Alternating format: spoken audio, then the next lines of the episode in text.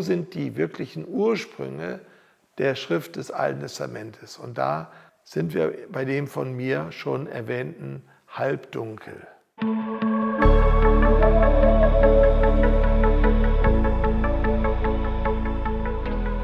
Als Bertolt Brecht im Jahre 1928 von der Berliner Zeitschrift Die Dame gefragt wurde, welches sein Lieblingsbuch ist, da sagte er, Sie werden lachen, die Bibel.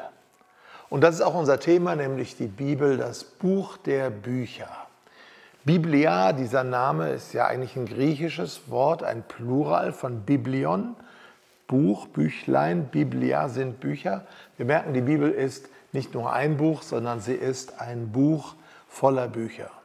Nach der Zählung, die wir normalerweise benutzen, sind es insgesamt 66 Bücher, 39 Bücher des sogenannten Alten oder Ersten Testaments und 27, jetzt habe ich es glaube ich richtig, Bücher des Neuen Testamentes. Gemeinsam formen diese 66 Bücher unsere Bibel. Und das ist genau das Buch, um das es geht, dieses Buch, das die Kulturgeschichte nicht nur Europas, sondern der ganzen Welt geprägt hat und immer weiter prägt. Dieses Buch ist unser Thema und das möchte ich etwas nahebringen und vor allen Dingen auch die Geschichte der Entstehung und der Übersetzung dieses Buches. Also die Bibel. Biblia, das Buch der Bücher. Übersetzt in viele Sprachen das Neue Testament an die tausend Sprachenteile der Bibel, über 2000, fast 3000 Sprachen und die ganze Bibel etwa 600, 700 Sprachen.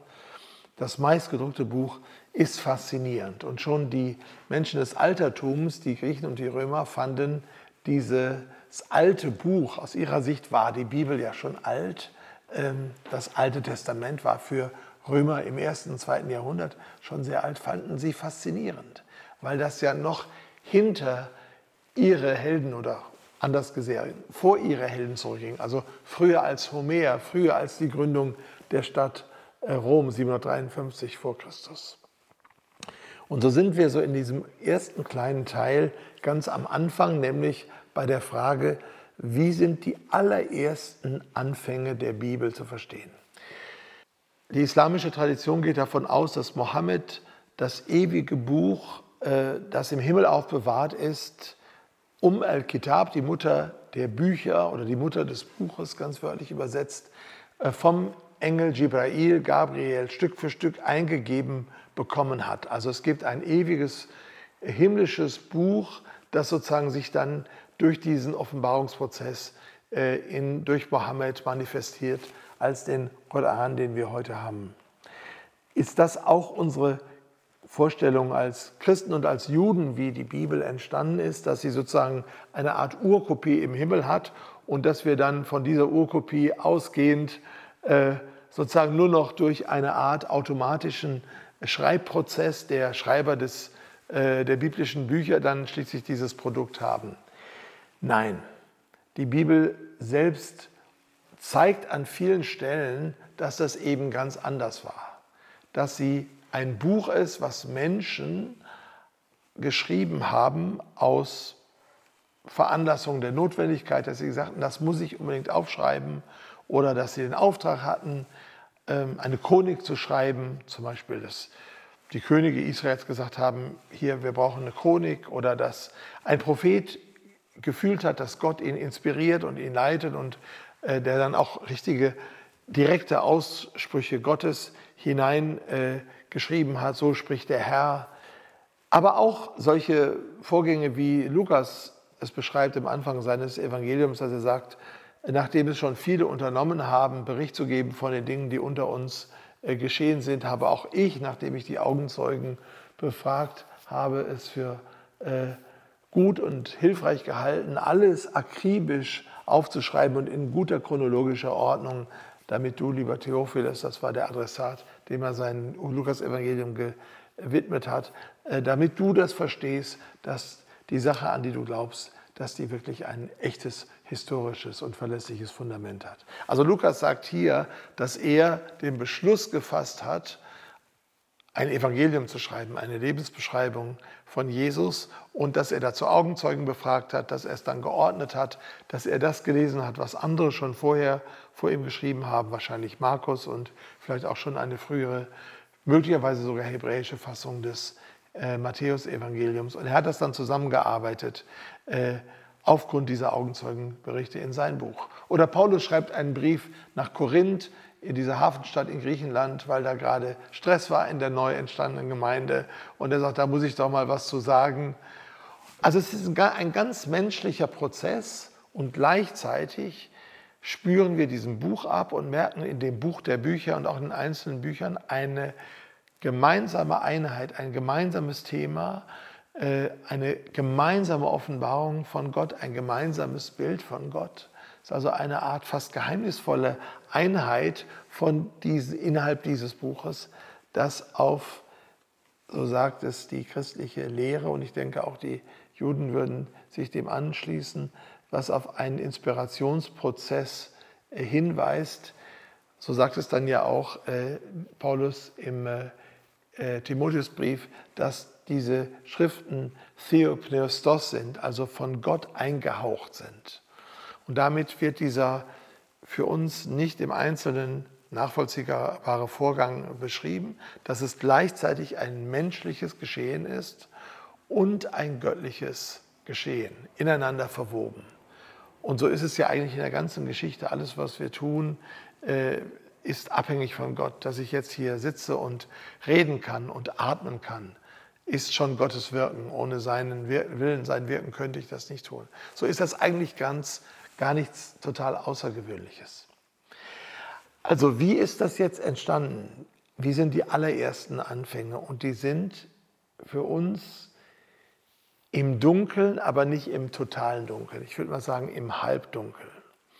Ähm, und wir können genug verstehen, um zu merken, das ist jetzt nicht nur eine Fantasie, da hat sich nicht irgendwie in einem Volk ein Mythos entwickelt äh, und da sind dann irgendwelche sagenhaften oder ähm, irgendwelche mythologischen, märchenhaften Figuren, wie es zum Beispiel bei der Edda ist, also diesem großen Lied der Germanen und der Wikinger, was wir aus Island her äh, überliefert haben, wo dann die Entstehung, Entstehung der Welt äh, also aus dem Ur, Urriesen heraus äh, entstanden äh, wissen oder auch nicht wie das Gilgamesch-Epos, sondern wir haben eine große Nüchternheit, das merken wir schon am ersten, den ersten Sätzen der Bibel. Äh, am Anfang schuf Gott Himmel und Erde, Sonne und Mond sind dann Lichter, Leuchten, die da Gott hinsetzt. Das sind nicht etwa Gottheiten, die wir anbeten müssen. Gott ist der, der, der Kreator, ist der Autor, ist der Schöpfer und äh, das entwickelt sich dann so. Also wir, haben ein, ein, wir spüren etwas schon, obwohl das so alt ist, dass es äh, eine ganz besondere Art von Schrift ist. Ja, wie alt ist das? Wie fing das eigentlich an? Darüber möchte ich jetzt ein bisschen weiter erzählen. Das Alte Testament ist uns ja überliefert zunächst in hebräischer Sprache. Jetzt habe ich hier mal eins mitgebracht, das ist in sich auch schon wieder alt, das habe ich als Jugendlicher mal von meinen Eltern geschenkt bekommen. Das ist die Biblia Hebraica, das Alte Testament und in diesem Fall ist es auch noch äh, Hebräisch und Deutsch. Also auf der einen Seite ist es Hebräisch und auf der anderen Seite ist es Deutsch, damit man äh, ein bisschen eine Hilfe hat, wenn man es so lernt. Und ich habe als 15-Jähriger angefangen bei uns in der Schule, das ähm, ja, Hebräisch des Alten Testamentes zu lernen, zu studieren. Ähm, und das ist, wird übrigens herausgegeben weltweit für die ganze weltweite Gemeinde von der Deutschen Bibelgesellschaft in Stuttgart. Also alle Schwaben können sich freuen. Äh, Stuttgart ist allein schon durch die Biblia Hebraica, die hebräische Bibel, bekannt. Und jetzt ist natürlich dieses Exemplar, was ich hier habe, nicht das Original. Also das habe ich nicht im Wüstensand irgendwo gefunden, sondern das ist eine, ein Abdruck, der auf Handschriften zurückgeht. Und hier sind wir bei einem wichtigen Wort Handschriften. Der lateinische Ausdruck ist Manuskript. Manus ist die Hand, Skriptum ist das Geschriebene, also das mit der Hand Geschriebene. Bevor der Druck erfunden wurde, im 15. Jahrhundert und da gab es auch schon Vorläufer durch Holzdruck und so in dem Mittelalter und an manchen Stellen auch in der Welt gab es äh, ähnliche Entwicklungen schon mal auch in China und so. Aber das ist ja erst so ab dem 15., 16. Jahrhundert, 17. Jahrhundert dann ganz, ganz breit in die Masse gekommen. Vorher ist jedes Manuskript abgeschrieben worden. Das heißt, ein fleißiger Mensch hat sich hingesetzt und hat von einem existierenden Manuskript, also auch eine Handschrift, weil andere gab es ja nicht, abgeschrieben und hat sozusagen in mühevoller Kleinarbeit und möglichst genau und möglichst gut lesbar und sauber und schön diesen äh, Text abgeschrieben. Und deswegen reden wir von Manuskripten. Manuskripten sind Abschriften von Abschriften von Abschriften. Und jetzt ist das Spannende zu fragen, wann ist denn die früheste Abschrift, die wir noch haben? Die hat jetzt ja keiner böswillig irgendwo versteckt oder sowas. Es ist ja nicht so, dass man irgendwo äh, sagt, ja, irgendjemand hat jetzt das Ur, den Urtext versteckt, sondern der ist einfach nicht mehr da, weil es zu viele Einwirkungsmöglichkeiten gibt. Also zum Beispiel wurde mal die Bibliothek in Alexandria verbrannt oder es gab äh, zu viele Termiten, die da in der Gegend rumliefen oder etwas ist in einen feuchten Zustand gekommen und hat sich irgendwann aufgelöst. Und deswegen haben die, vor allen Dingen im Mittelalter, die Mönche, aber vorher auch andere, immer wieder geschaut, dass man reproduziert. Ein mühsames Geschäft und deswegen war das auch sehr teuer, weil sowas abzuschreiben, ein altes Testament, ein erstes Testament, die äh, drei Teile, auf die ich noch zu sprechen komme, äh, das macht man ja nicht mal eben in ein, zwei Wochen. Wenn man gut ist, ist das vielleicht eine Jahresarbeit. Das heißt, wenn man also jetzt ein Mönch ist im Mittelalter, dann schafft man es vielleicht in seinem Leben, solange die Augen noch reichen, und äh, vor der Erfindung der Elektrizität, also wo man nur äh, entweder am hellen Tag oder mit viel Öllampen und so weiter arbeiten konnte, schafft man vielleicht 30, 40, 50 Mal, und das wäre schon eine Riesenleistung, die Bibel einmal abzuschreiben. Also wo ist sozusagen der Anfang? Und da kommen wir eben dahin, dass wir sagen, wir wissen, wir haben das Alte Testament in hebräischer Sprache und ganz kleine Teile in aramäischer Sprache, nämlich im Buch Esra und im Buch Daniel. Das Alte Testament ist aus drei Teilen zusammengestellt. Einmal der sogenannte Torah, das sind die fünf Bücher Mose, die sind hier am Anfang. Man muss nämlich hier anfangen. Der Anfang ist nicht etwa wie bei unseren Büchern auf der Seite, sondern auf der Seite. Und äh, weil das Hebräische von rechts nach links schreibt, und die Griechen, die das ja übernommen haben, nicht das, direkt das Hebräische, aber äh, das Hebräische, diese Buchstabenschriften kommen alle aus der sogenannten protosinaitischen Schrift, die am Anfang mal von oben nach unten, mal von rechts nach links war, aber sich dann von rechts nach links ver, verdichtete. Aber die haben irgendwie, vielleicht war da ein Linkshänder drunter oder was auch immer, jedenfalls haben die es umgedreht, sodass die Griechen und von ihnen abhängig die Lateiner und von ihnen allen abhängig auch wir von links nach rechts schreiben. Aber die Rechts-nach-Links-Schreibung ist ein bisschen früher. Also die Hebräer und die Araber und die Aramäer, die haben sie. Und dann geht es hier los, Bereshit bara Elohim et hashamayim et haaretz. Am Anfang schuf Gott Himmel und Erde. Und äh, das kann man jetzt sozusagen durchgehend lesen. Also das ist äh, der Anfang der Torah. Dann haben wir diese fünf Bücher äh, Mose. Danach kommen die sogenannten Nevi'im, die Propheten. Und zu den Propheten zählen auch die Bücher, die wir als die geschichtlichen Bücher ansehen. Also äh, 1. Samuel, 2. Samuel, äh, äh, Könige und so weiter, Chronik, aber dann auch die großen Propheten Jesaja, Jeremia, Ezekiel und auch die kleinen Propheten Obadja, Nahum und so weiter. Das sind alles prophetische Bücher. Warum? Weil in ihnen Propheten erscheinen und weil Gott in dieser Geschichte handelt. Das heißt, diese Geschichte wird also auch gedeutet im Sinne von als Wort Gottes oder prophetisches Wort Gottes. Und dann haben wir als drittes äh, die sogenannten Ketuvim, die Schriften. Dazu gehören dann Bücher wie Prediger, Sprüche, äh, und äh, die Psalmen und so. Also das sind die dritte Abteilung und deswegen redet man im Hebräischen von dem Alten Testament auch unter dem zusammengesetzten Wort Tanach. Te für Torah, ne, n für Neviim, Propheten und Ch für Chetuvim oder Ketuvim, Schriften.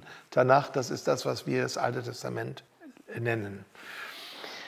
Jetzt hat, haben die äh, Abschreiber des Alten Testamentes in den ersten Zeiten dieses, äh, diese Schriften äh, auf Hebräisch und wie gesagt Teile auf Aramäisch geschrieben, soweit wir wissen, ohne Vokalzeichen und nur mit Konsonantenzeichen. Das ist eine Eigenart der semitischen Sprachen, sieht man auch im Arabischen, dass man der Einfachheit halber einfach nur die Konsonanten schreibt.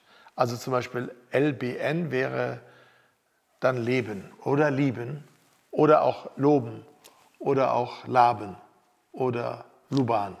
Also man müsste sich dann entscheiden. Es ist nicht ganz so un, also nicht so ganz so uneindeutig. Also bei, wenn da noch Luban wäre, wäre noch irgendwie so ein Alif dabei oder so. Aber im Grunde hat man nur die Konsonanten geschrieben. Das war okay, solange Hebräisch eine Alltagssprache war.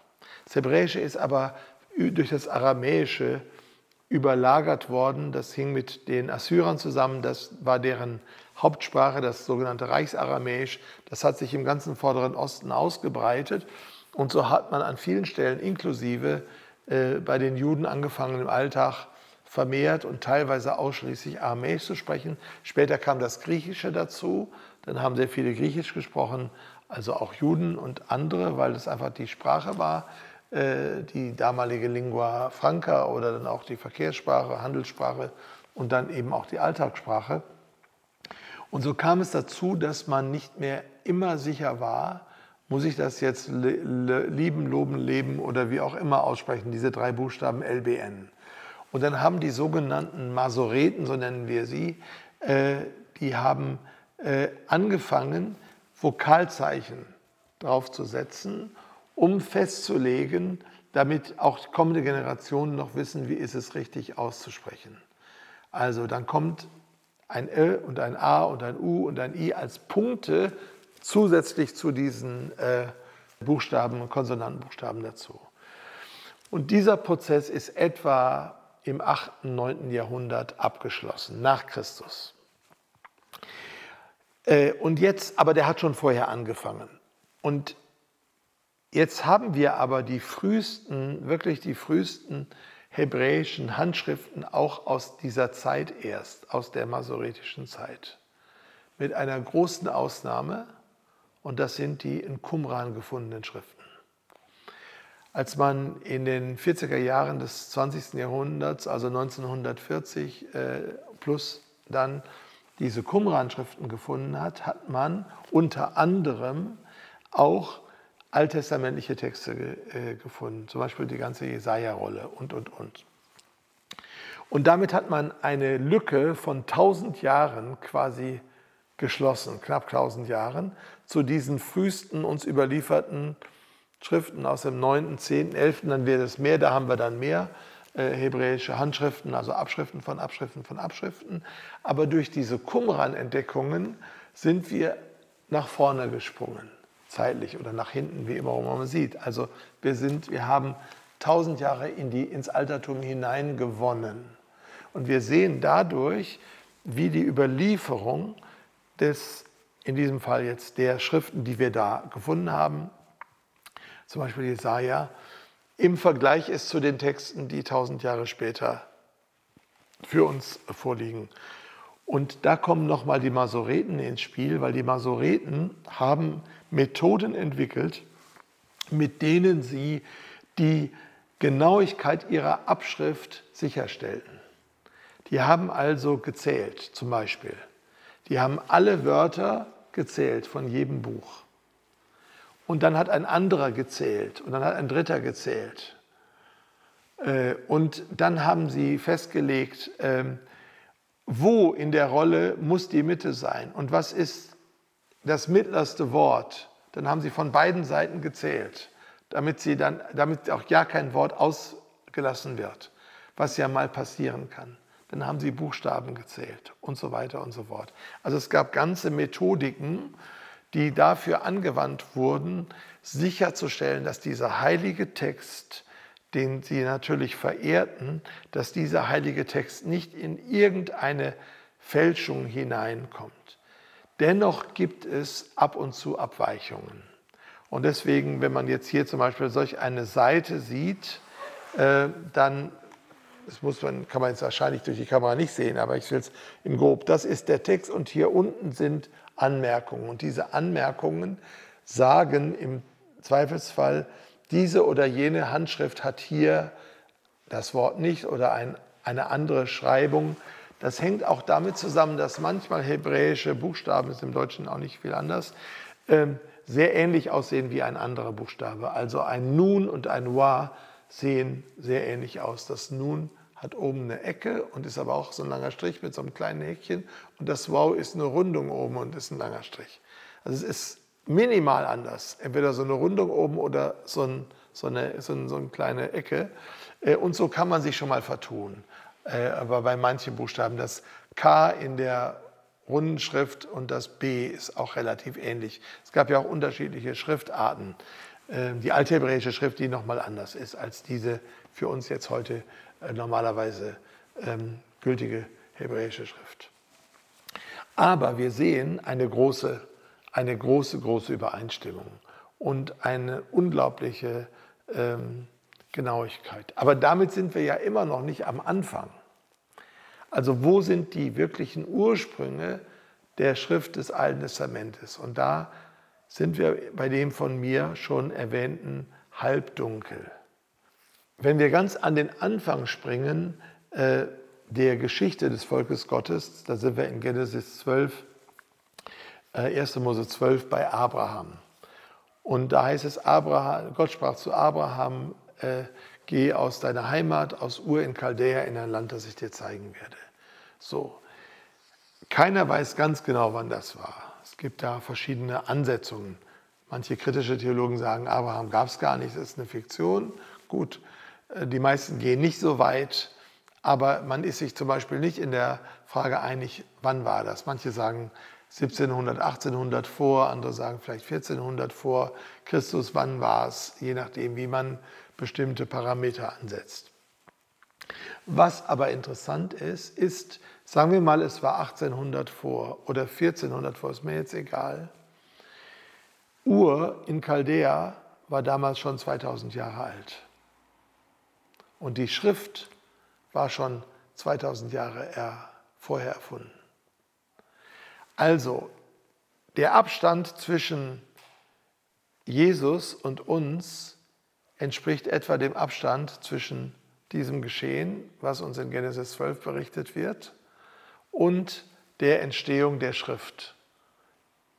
Soweit wir wissen, haben die Sumerer dort unten in Ur, in Chaldea, da in der Kante, da gab es die sumerischen Stadtstaaten, gab es, haben die die Schrift erfunden. Es gibt auch andere eigenständige Erfindungen von Schriften, so zum Beispiel in Lateinamerika, vor allen Dingen in Mesoamerika äh, bei den Mayas, diese Bilderschriften. Die Ägypter haben auch die Schrift als Hieroglyphen, als Piktogramme äh, erfunden, etwas später als Ur in Chaldea, also weit wir wissen. Na, das sind alles Wahrscheinlichkeitsurteile, 90, 95 Prozent, es kann immer noch mal ein bisschen anders sein. Es gibt auch im Industal in Nordindien auch noch mal eine, offenbar, wahrscheinlich, man weiß es nicht, weil es ja immer Handelsbeziehungen gab, auch schon in ganz früher Zeit, möglicherweise auch noch eine eigenständige Schriftentwicklung, aber es konzentriert sich auf Ur in Chaldea und diese anderen Städte, die dort sind, Erech oder Uruk und, und, und. Also diese Stadtstaaten im südlichen Mesopotamien, äh, fruchtbaren äh, äh Zweistromland, eine Wiege der Menschheit, Menschheitskultur. Und dort ist äh, Abraham so wie die Bibel berichtet, als einer, der das verlässt, der verlässt eine Hochkultur. Also schon zur Zeit Abrahams gab es 2000 Jahre die Schrift dort, wo er herkommt.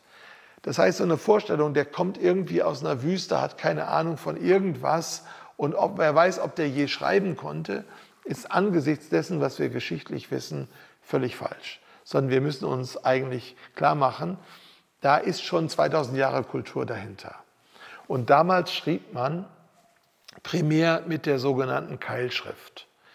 Die Keilschrift äh, ist dort erfunden worden als eine, ich sag mal, sehr, sehr praktische Schrift, weil man brauchte nur einen Keil, sprich einen Federkeil. Man konnte es natürlich auch groß machen an der Wand, dann hat man einen Meißel genommen und hat das sozusagen, äh, aber man hat primär hat man kleine Täfelchen aus Lehm genommen, das war das, was man äh, fand, dort im fruchtbaren äh, äh, Zweistromland im Boden und hat dann ähm, so in kleine Holzrähmchen den nassen Lehm äh, eingestrichen und hatte dann so wie so eine kleine Postkarte, so in dieser Form ein bisschen kleiner, die Möglichkeit, etwas zu schreiben und nahm einen Federkeil und ist dann in diesen Lehm reingegangen. Das bedeutet, die Keilschrift ist auch relativ simpel, weil die ist meistens so mit Strichen von oben nach unten oder quer oder mal so ein bisschen. Und es gibt immer so dieses etwas größere, diesen größeren Punkt, fast so dreieckig, wo die zum ersten Mal reinpiekst, äh, die, der Federkeil, und dann wird es so gezogen als Strich. Diese Keilschrifttäfelchen, die wurden benutzt für den Alltag. Also äh, mit dieser Lieferung schicke ich dir äh, äh, fünf Körbe voller Datteln und äh, bitte gib mir dafür äh, zwei Ziegen als Gegenleistung. Liebe Grüße, dein so und so. Also solche ganz einfachen Keilschrifttafeln hat man zu Hunderten, zu Tausenden, zu Zehntausenden gefunden. Man hat aber auch natürlich religiöse oder historische Texte draufgeschrieben, zum Beispiel das Gilgamesch-Epos, das die Geschichte von der Urflut äh, ähnlich, ein bisschen mythologisch verbrämt, erzählt, von der wir auch in der Bibel lesen, in Genesis 6. Und das, was man sozusagen für den Alltag brauchte, wo es reichte, dass der Empfänger zwei Städte weiter das liest und dann sagt, okay, das war's, habe ich verstanden, das hat man einfach in der Sonne getrocknet, weil das musste nicht lange, lange reichen. Das reicht, wenn das nach einem halben Jahr kaputt ist. Das, wo man wirklich wollte, dass das wie eine Art Archiv ist und langfristig bleibt, hat man im Backofen gebacken, sodass diese Keilschrifttafel noch da ist. Und diese haben wir heute, wie gesagt, zu Hunderten äh, und zu Tausenden, zu Zehntausenden vorliegen. Es ist also sehr gut möglich, dass ein Abraham, den ich jetzt mal als historisch ansetze, beziehungsweise es ist höchstwahrscheinlich, dass der in dieser Keilschrift Schrift schreiben konnte. Die Keilschrift ist übrigens nicht auf eine einzige Sprache beschränkt, sondern man kann verschiedene Sprachen in Keilschrift schreiben. Man könnte also auch Deutsch auf Keilschrift schreiben. Das haben die damals auch getan. Die Sumerer haben Keilschrift geschrieben. Die Babylonier haben ihre altbabylonische Sprache, das ist eine semitische Sprache, mit dem hebräischen, arabischen verwandt, haben sie auch als äh, auch in Keilschrift geschrieben. Sogar die Perser haben noch bis etwa 500, 400 vor Christus teilweise die Keilschrift benutzt, um ihre persische Schrift, äh, Sprache zu schreiben. So können wir also davon ausgehen, dass Abraham und äh, Isaak und so weiter, dass die in der Lage waren, diese Keilschrifttäfelchen zu schreiben oder zumindest hatten sie in ihrer Dienerschaft Leute, die das konnten, also Schreiber.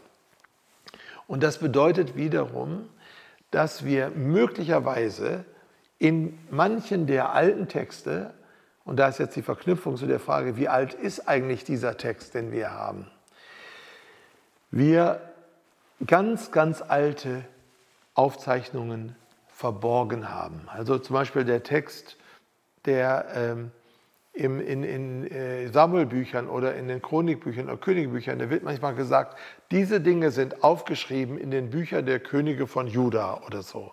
Wir kennen aber diese Bücher der Könige von Juda nicht. Das heißt, der Schreiber hat frühere Dinge eingearbeitet. Ähnlich kann es auch in der Tora sein. Und es gibt Hinweise in den ersten Kapiteln der, der Tora, dass die sogenannten Toledot, so heißt das, dass das möglicherweise so wie Familienstammbäume sind, die auf Keilschrifttafeln aufgeschrieben sind. Weil die sind kurze Abschnitte und immer wieder haben wir so, äh, also die deutsche Bibel sagt dann, das ist die Geschichte oder das Geschlecht von Adam, das ist die Geschichte oder das Geschlecht von, von äh, oder die Nachkommenschaft, da gibt es äh, verschiedene Übersetzungen. Im Englischen findet manchmal These are the generations of Joseph und, oder, und und dann gibt es dann so ein paar Namen. Der zeugte den, der zeugte den. Und möglicherweise haben wir hier sozusagen den Widerhall von so ganz frühen Keilschrifttafeln, die die mitgeschleppt haben, damit die wussten, wer ist mein Vorfahr, wer ist mein Vorfahr, wer ist mein Vorfahr. Das Beispiel soll jetzt einfach mal äh, genügen, um zu zeigen, dass wir im Alten Testament, äh, ich war jetzt vor allen Dingen bei der, beim Anfang der Tora, es mit möglicherweise noch viel, viel älteren Teilstücken des Textes zu tun haben, die dann vielleicht bis an die handelnden Personen selbst zurückreichen und die eingebaut wurden und dann zu einem späteren Zeitpunkt dann zur ganzen Tora zusammengearbeitet wurden. Wann dieser spätere Zeitpunkt war, darüber streiten sich die Gelehrten. Manche sagen ganz, ganz spät, erst als das Volk Israel im Exil war, da wurde das alles erst zusammengeschrieben. Andere würden viel früher gehen und würden sagen, nee, die Tora, das ist also mindestens zur Zeit Davids, 1000 vor Christus, schon ganz fertig. Andere würden noch vorher gehen. Man hatte manchmal auch gibt es auch frühere Generationen, dachten, nein, Mose hat als Ganzes die Tora geschrieben. Ich halte es wiederum nicht für ausgeschlossen, dass Mose als ein gebildeter Mann auch einiges selbst geschrieben hat. Aber in meiner Sicht, die natürlich auch nur meine Ansicht ist, ist auch die Tora das Produkt einer, eines solchen Prozesses. Aber wenn wir genau hingucken, kommen wir in die ähm, in eine Tiefe hinein, die vielleicht überraschend ist und ähm, die äh, uns sozusagen wie so, eine Ast, wie so ein Baum, der in Wurzeln hineingeht, in die ganz, in eine, vielleicht eine ganz große Tiefe hineingibt. Allein schon David, 1000 vor Christus, wenn es da wäre, wäre alt. Äh, immer noch vor Homer, immer noch vor Gründung der Stadt Rom. Aber ich sehe das eben noch tiefer verwurzelt. Aber ich persönlich habe kein Problem damit, äh, zuzulassen, dass es ein Prozess ist, an dem verschiedene Personen mitgewirkt haben, bis irgendwann man gesagt hat, so das ist jetzt die Torah und das ist jetzt so, wie es Gott hat entstehen lassen unter uns. Das ist jetzt dieser Text und jetzt dieser Text darf jetzt nicht mehr verändert werden. Das waren also jetzt erstmal einführend einige äh, Gedanken, einige Erläuterungen zur Entstehung der hebräischen Bibel, der Torah, der Nevi'im, da habe ich nicht groß einge, darauf eingegangen, die sind dann etwas später, und der Schriften, der Ketuvim, insgesamt das Alte Testament, das dann später auch vom Neuen Testament aufgenommen wird.